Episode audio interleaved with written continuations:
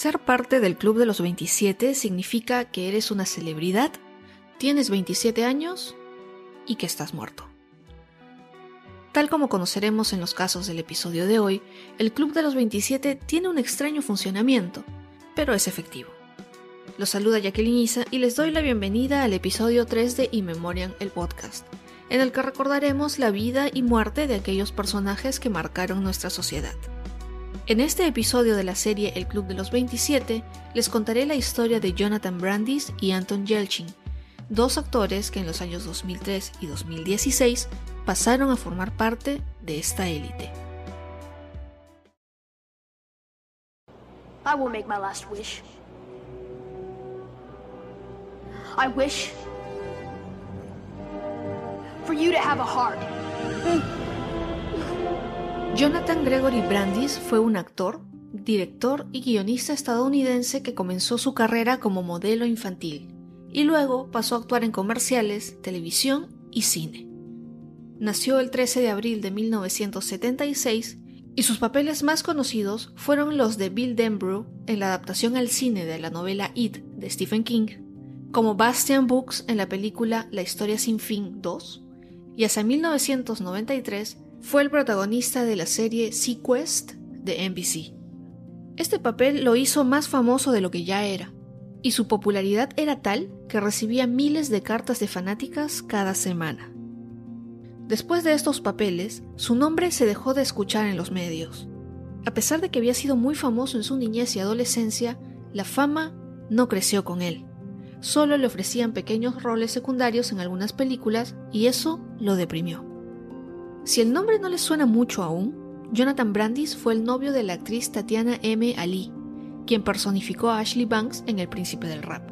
Su relación fue larga y de mediana importancia para los medios del espectáculo. Después de que esta relación terminara, su vida fue bastante simple. Vivía solo en un antiguo edificio de departamentos en Wilshire Boulevard y la trágica noche que dejó este mundo, dice su mamá que salió a cenar con unos amigos y luego todos regresaron a su apartamento. Ellos mencionaron que Jonathan estaba un poco agitado y que deambulaba en la casa. En un momento dado, Jonathan sale del departamento y 15 minutos después, uno de ellos lo encontró colgado con una cuerda de nylon en el pasillo del segundo piso del edificio. Inmediatamente cortaron la cinta y llamaron al servicio de emergencias. A pesar de todos los esfuerzos, Jonathan Brandis fue declarado muerto en el centro médico Cedar Sinai el 12 de noviembre del 2003. Los paramédicos que lo atendieron afirmaron oler alcohol en el vómito y los forenses descubrieron que no había rastro de drogas en su organismo. Su madre también dijo que Jonathan no había intentado suicidarse antes, que solo era un bebedor social y que había dejado de fumar varios años atrás. Aparentemente no tenía problemas personales excepto que solía ser muy duro consigo mismo. Y tal vez ese descontento y frustración con lo que se había convertido su vida lo llevó a tomar esta terrible decisión. Sus restos fueron incinerados y entregados a su madre. Jonathan Brandis murió a los 27 años. Anchor es la herramienta que te permite grabar tu podcast, compartirlo con el mundo y llegar a millones de personas con tus historias. Descarga la aplicación gratuita en tu smartphone y listo. En Memoriam se graba en Anchor y después de simples y pocos pasos, se distribuye en todas las plataformas de podcast del mercado. Recuerda que descargar y usar Anchor es gratis, y ahora también puedes editar tus audios desde la web. Anchor también te permite monetizar tus podcasts, con lo que ganarás dinero cada vez que te escuchan. Ensign Chekhov, Pavel Andreevich, sir. Fine. May I have your attention, please? At 2200 hours, telemetry detected an anomaly in the neutral zone. Anton Yelchin nació en Leningrado el 11 de marzo de 1989. Sus padres fueron patinadores artísticos que llegaron a los Estados Unidos como refugiados cuando él era pequeño. Por sugerencia de una amistad, Anton se dedicó a la actuación. Lo hemos visto en programas de televisión y películas como Fright Night y Alpha Dog. Fue reconocido con varios premios y seguramente lo recordarás por el papel de Chekhov en la saga Star Trek. Y por algún tiempo fue parte de una banda tipo punk llamada Hammerheads. Sus papeles en las películas y otros trabajos le permitieron comprar una casa de un poco más de un millón de dólares en las colinas de Studio City, en California. Esta casa fue construida en 1940. Medía aproximadamente 140 metros cuadrados, tenía dos dormitorios y piscina. Anton era muy querido en Hollywood, y por eso es que el desenlace de su historia es tan triste. En el 2015 compró un Jeep Grand Cherokee y el sábado 19 de junio del año siguiente, Anton salió de su casa para asistir a un ensayo a las 11 de la noche. Arrancó el auto y condujo por el camino de entrada a la carretera. En algún momento y por razones totalmente desconocidas, sale del auto dejándolo en una pendiente pronunciada y aparentemente no le pone el freno de mano. Lo que pasó en los segundos o minutos siguientes fue terrible. El auto de dos toneladas y media comenzó a retroceder y lo inmovilizó contra un poste de ladrillos de la entrada de su casa. Ahí se quedó atrapado por varias horas, hasta que aproximadamente a la una de la mañana, cuando no llegó al ensayo y lo fueron a buscar, unos amigos lo encontraron muerto.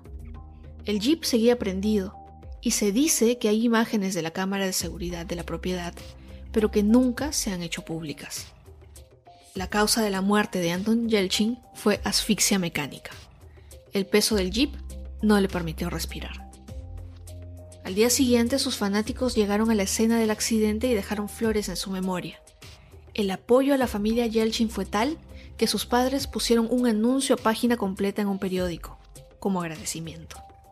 A pesar de que su muerte fue declarada como accidente, Tal vez pudo prevenirse, ya que tres meses antes ese modelo de camioneta había sido retirado del mercado, y también se había hecho un llamado a todos los usuarios, ya que la palanca de cambios podía confundir a los conductores, haciéndoles pensar que el auto estaba en park, cuando en realidad no lo estaba. En el 2018, los padres de Anton llegaron a un acuerdo con Fiat Chrysler por este accidente fatal en una corte superior de Los Ángeles. Anton Yelchin tuvo un funeral privado y luego fue enterrado en el cementerio Hollywood Forever. Actualmente se puede ver en su lugar de descanso eterno una estatua. Anton Yelchin también murió a los 27 años.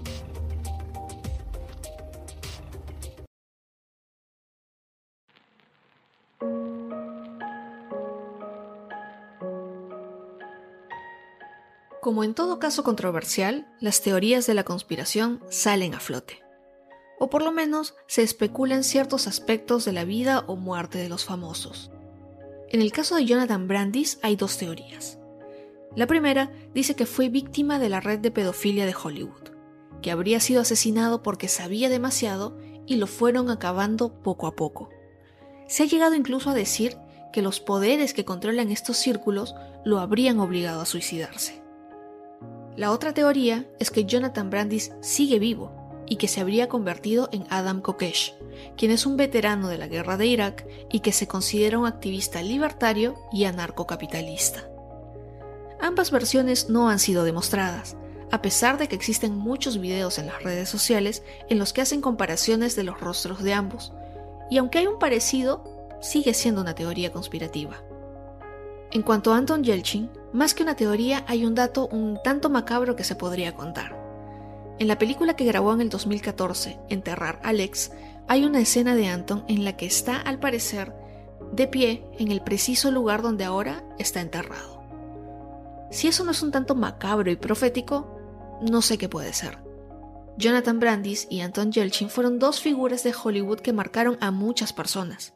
Y si bien ambas muertes fueron muy trágicas, deba recordarse por muchos años el legado que dejaron en sus diferentes películas y series.